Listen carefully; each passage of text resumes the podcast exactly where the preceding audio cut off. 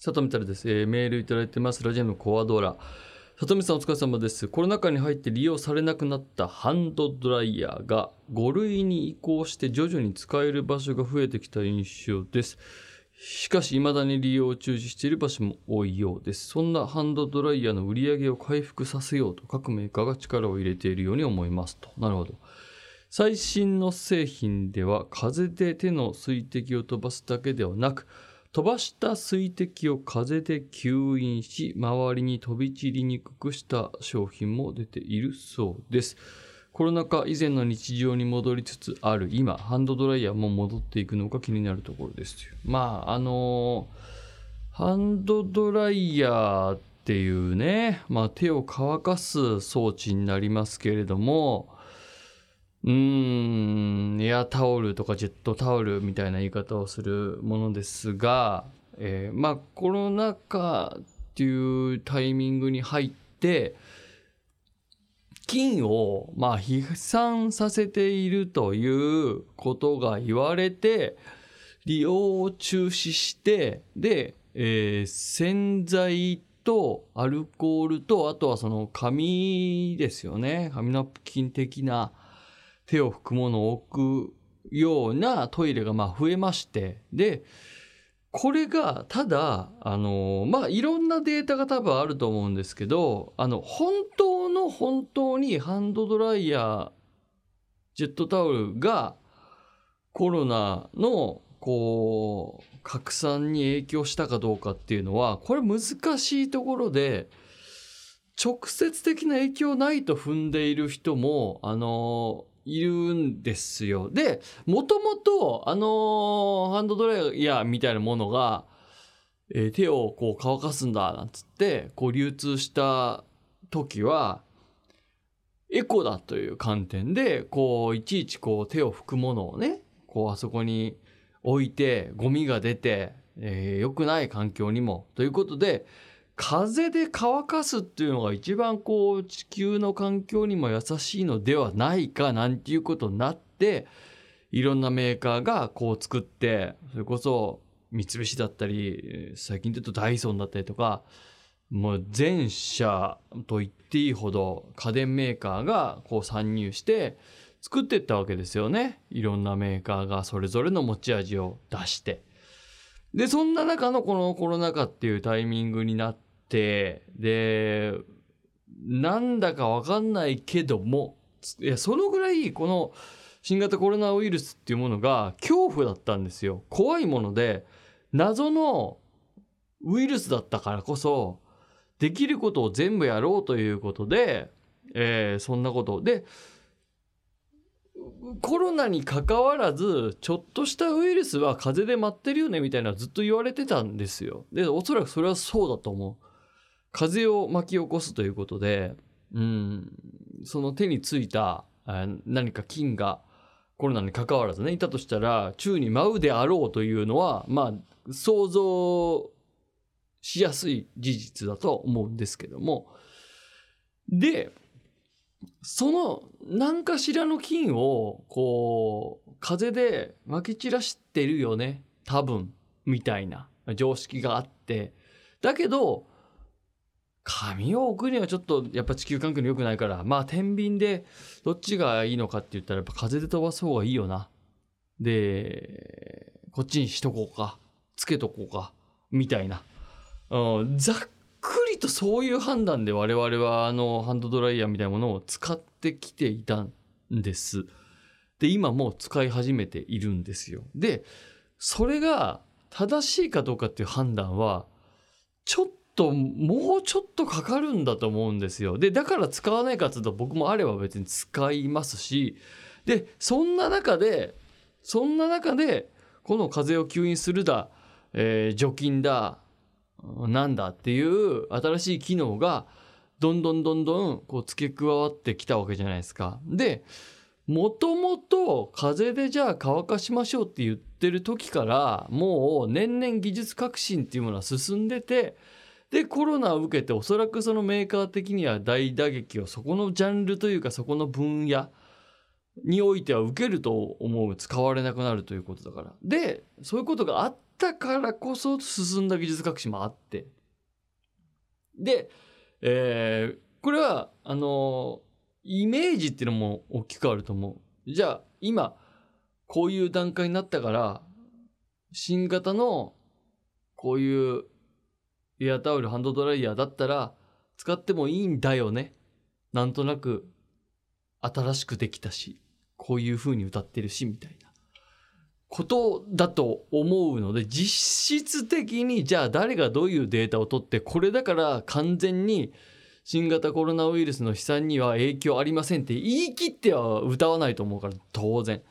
言い切った上で発売することはないと思うけどももう我々の中でじゃあその新型コロナウイルスの最初じゃあ感染者が500人って出た時にうわそんななっちゃったんだって思ってた頃から数万人っていう時を経て感覚がずっと変わってきてるわけですよ。最初の1年目になってもう本当にとんでもないことになった。でどんどんどんどんこう追うごとに周りに感染者も増えてってでワクチンだなんだってなってって。で今じゃあ5類に移行した。で5類に移行したっていうのもその人間が判断したもんだからその分かんないわけじゃないですか。本当は何が正解かなんて。でそれはでも分からないながらに各企業や技術者が新しい技術でこう対策を立てていくっていう、うん、それトイレもそうだしトイレ自体もね。っていうことがまあもうあの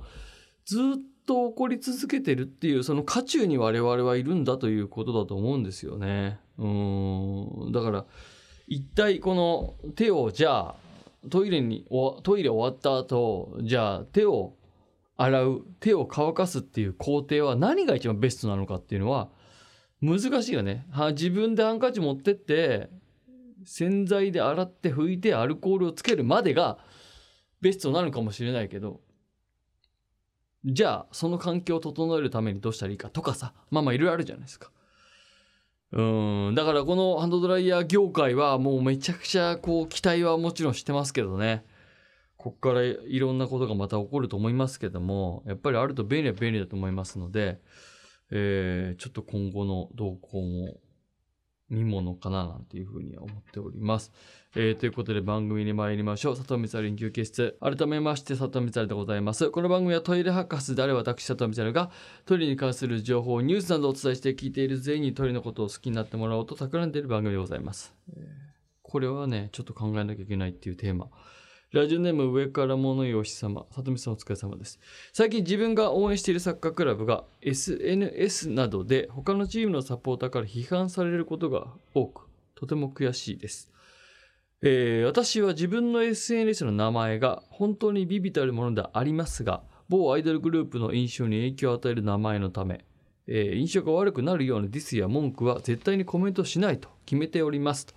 しかし実際の僕はかなり沸点が低い。ブチギレ野郎のため自分の気持ちを落ち着かせるのに苦労しております。里見さんは自分の好きなクラブへの批判をどう捉え自分の中で整理してますか、まあ、彼はあのおそらくこの僕が好きな FC 町田ゼルビアのサポーターなんだと思うんですけど、えー、今、えー、僕が応援している FC 町田ゼルビア、まあ、これ今放送が8月12日で、えー、出力してるのが7月10日なんで、7月10日時点の話をします。えー、8月12日の時点でどうなってるか分かりませんが、7月10日現在、昨日国立競技場で試合しました。で、現在首位です。で、えー、J2 の中では、えー、まあ、あの、実力的にも、こう昇格第一候補と言われていると思いますし、まあ、僕がこのずっと長い間歴史でこの FC 町田ゼルビアもっと言うとももともと FC 町田っていうチームがあって、まあ、僕の小学校の時の同級生とかがこうチームのこう運営側といいますか、えー、社員さんになってって僕らの世代の実力者というかその町田でも有名なサッカー選手だったメンバーがどんどん社員になっていったりとかしながらでサイバーエージェントがこう参入してきてくれてサイバーエージェントの社員さんが出向して入ってきてくれて藤田さんが社長になって、えー、まあチームを補強してって黒田監督が来てでゼルビアを応援し始めてから、まあ、僕はもうその幼稚園小中高大と全部町田で町田育ちだから町田を応援する理由で少年サッカーからずっと大学のサークルまでサッカーをやり続けてたからサッカーを応援する理由と町田を応援する理由しか逆にない人間なんで、まあ、ずっと応援していましたけどそうなった時にこうここまで自分の応援してるチームが勝ち続けてる状況っていうのは初めてなんです。だからちょっと戸惑うぐらい勝っててよく分かんないこともあこういう勝ち方あこんな逆転を毎回されてたよなとかなんか見ながらそんなこと思うぐらいの感じで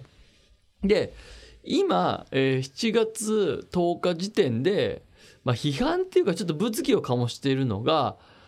えっと、東京ヴェルディ、まあ、同じ J2 リーグで戦っている、えー、東京ヴェルディという、まあ、今7月10日時点で2位です。で、この放送上8月12日でしょ ?8 月の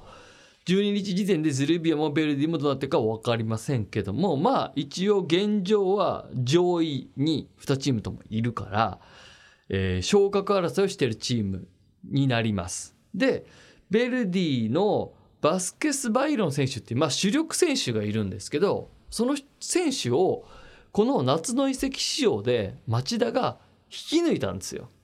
引き抜いた。うんっていう言い方がいいのかな。正しいかどうかわかんないけど。まあ移籍として取ったんだね。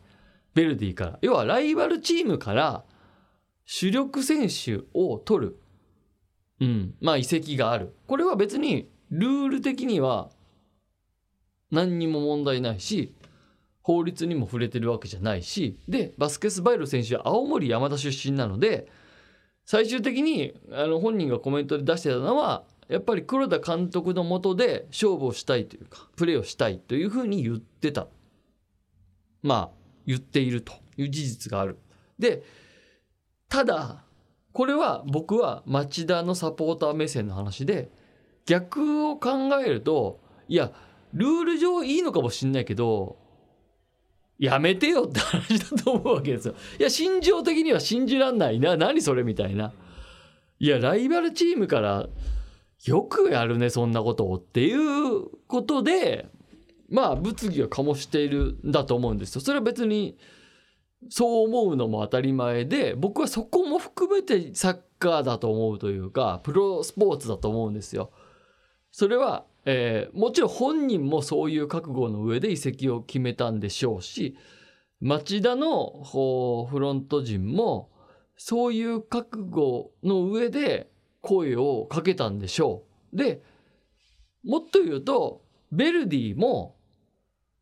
バスケス・バイロン選手が、えー、を手放すという環境に、えー、せざるを得なかったというかまあ、本人の意向とか、まあ、とは移籍金とか分かんないけどいろんな条件が整ったから移籍が成立するわけで当たり前だけどでじゃあバスケスバイの選手が黒田監督よりもベルディのジョフ監督かな？にのとこでやりたいっていう思いが強かったら成立はしてないと思うチームが無理やり出すことないから基本的には最終的には本人の意向はめっちゃ大事だしあったと思うです。あったと思うんです。で、その上で、分かっちゃいるけど心情的に、勘弁してよ、何それ。お金かけて、ライバルチームから、要は、どう、どういうことが起こるかっていうと、その戦力が町田に来て、その分の戦力は、まあ、今この時点で別の人補強してるかもしれないけど、チームとしての相性も良かっただろうし、その分の戦力はダウンになるわけじゃないですか。だ町田としてはより J1 昇格の可能性が上がるんだよってことだと思うんですよ。でこれを汚いと捉える人も当然いていいと思うしずるいとかお金で何でも解決してとかっていう人がいてもいいと思うんですよ。それは心情的には逆だったらそれはそう思うと思う。ただプロスポーツでルール上ですよこれはあくまでもルール上やっちゃいけないことではないし本人が黒田監督のもとでやりたいと思っちゃった時点で成立しちゃうんだなと思ってはいます。これでも僕は町田サポーター目線の判断だからあのーそれベルディのサポーターの人からしたらいやいやそんなことないでしょと。実はベルディやりたかったんじゃないのとかって思う人それは あの想像しかできないから。でも本人が本人の口で僕は黒田監督のもとで成長したい。それはなぜなら自分を中3だったかの時にわざわざスカウトにしに来てくれてでお前を必ずプロにするって言ってで本当にプロにしてくれた恩人だからこの人のもとでもう一回やりたいと思いましたっていうのを会見で本人が言ってるから僕はその言葉を信じる当たり前だけど。としたらこれはしょうがなかったと思うというかあのそこまでして町田は今年もう昇格をしようと思ってるってことなんじゃないですか。そう批判をされてもいいと。で僕は SNS でどれだけ批判されようといあのこれは そういうもんだから。それは J1 リーグだってそう。世界の海外のリーグだってそう。あのいろんな人がいろんなことを言うのがプロスポーツなんですよ。だからあの負けてたら負けてたで監督の采配がどうだとかあの交代が遅いだとかあのあそこはフロントがよくねえだとか常に 誰かが何かの文句を言ってるんですよ。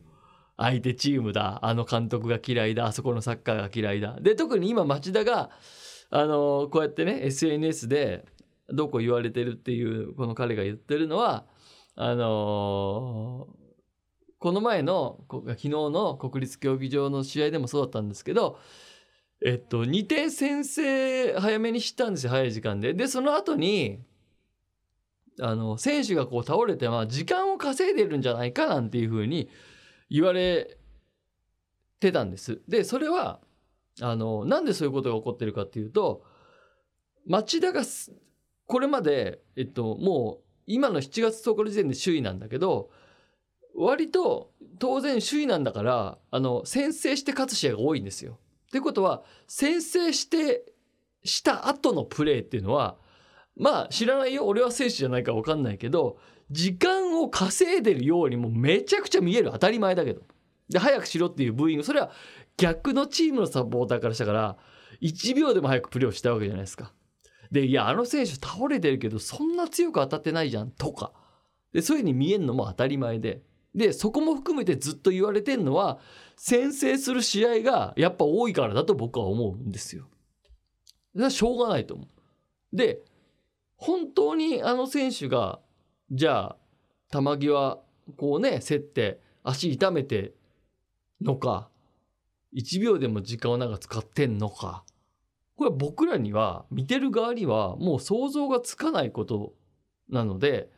僕は当たり前ですけど町田サポーターの側として試合を見るからあの何とももう当たり前だけどスポーツマンらしく1秒でも早くやろうとか思わない。全然思ってない。申し訳ないこれは。そう思ってる人には。ででも逆の試合の時は思うわけ。でもそれは別に思ってもいいと思ってる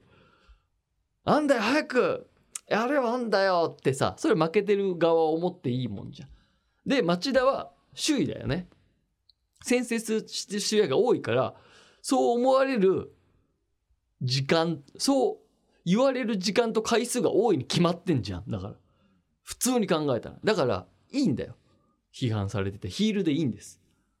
それはだって22チーム J2 がいて対21チームにそう思われてたらそう見えるよ当たり前だけど。っていうことを踏まえていいんですプロスポーツって。そういうことで。あのーまたあの黒田監督はもう今年絶対 J1 に行くって決めてるでしょうし、まあ、高校サッカーの時とも違う意識でやってられるでしょうしね。うん、なんかそういうところかな僕は思うのはまあこの今8月12日の時に何がどうなってるか分かりませんが僕はまあそういうふうに思いますということですかね。はい、えーメールアドレスはトイレットアットマーク JORF.CO.JP トイレットアットマーク JORF.CO.JP までです。また来週聞いてください。さよなら。